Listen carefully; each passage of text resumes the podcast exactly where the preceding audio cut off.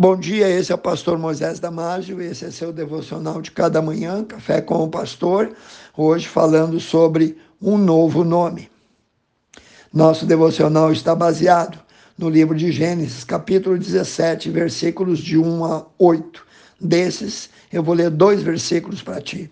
Sendo, pois, Abraão, da idade de 99 anos, apareceu o Senhor a ele e disse: Eu sou o Deus Todo-Poderoso anda em minha presença e ser perfeito. E não se chamará mais o teu nome Abrão, mas Abraão será o teu nome, porque por pai de muitas nações te tenho posto. Irmãos, por que será que Deus mudou o nome de Abrão e algumas outras na Bíblia? Deus mudou o nome deles para mostrar que houve nelas uma mudança de vida. Na Bíblia, uma mudança de nomes significava uma mudança importante na vida dessas pessoas. Nos tempos bíblicos, o nome era importante e muitas vezes era também escolhido de acordo com o caráter daquela pessoa. Quando Deus mudava o nome de uma pessoa, isso indicava também que Deus estava mudando o seu futuro. Dar um nome também era uma forma de mostrar autoridade sobre pessoas e coisas que se davam nome. Adão, por exemplo, deu nome a todos os animais, confira lá Gênesis, capítulo 2, versículo 19. Os pais davam o nome aos filhos, senhores davam nome aos escravos, e Deus deu ao nome um novo nome a alguns dos seus. Abrão teve o seu nome mudado para Abraão, Sarai para Sara, Jacó teve seu nome mudado para Israel, Cefas para Pedro, Saulo para Paulo, Oséias para Josué. E assim Deus fará conosco quando chegarmos no céu. Deus nos dará um novo nome, sim, Deus dará um novo e eterno nome. Confira lá Apocalipse 2,17. Assim também Deus quer fazer com você. Ele pode reescrever toda a tua história.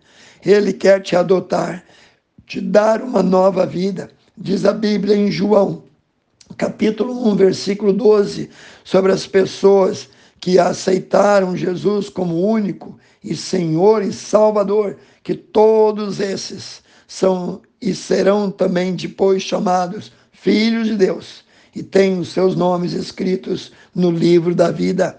Deus não desistiu de ninguém. Ele, somente ele, tem poder de transformar um ébrio em um pregador, tem poder de transformar uma prostituta em uma santa. Não importa quanto tempo já se passou, não importa qual o teu pecado, as suas misericórdias são verdadeiras. O amor de Deus é infinito. Seu perdão é oferecido de graça. Suas promessas não caducam, nem prescrevem e nem têm prazo de validade.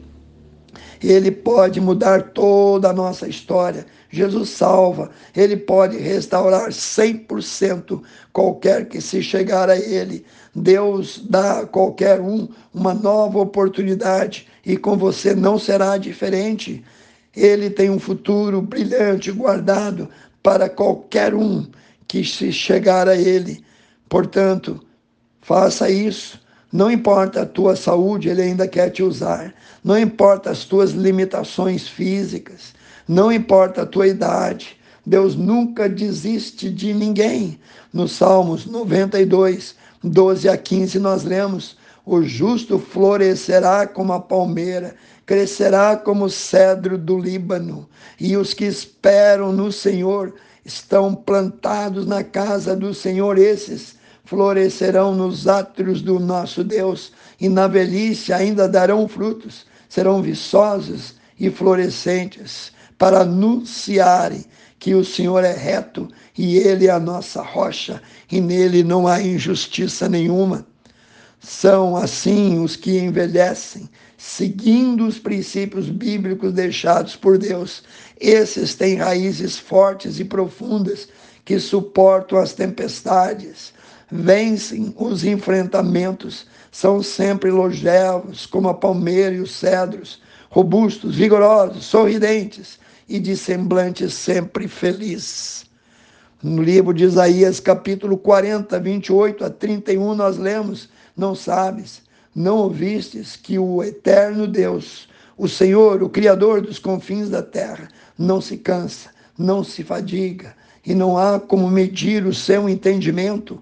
Ele dá vigor ao cansado, ele multiplica as forças ao que não tem nenhum vigor. Os jovens se cansarão, sim, se fadigarão, os jovens certamente cairão, mas os que esperam no Senhor renovarão as suas forças e subirão com asas como águias, correrão e não se cansarão, caminharão e não se fatigarão. Que Deus te abençoe. Quero orar contigo, Pai Santo. Abençoa, Senhor, esses que ouviram, Pai.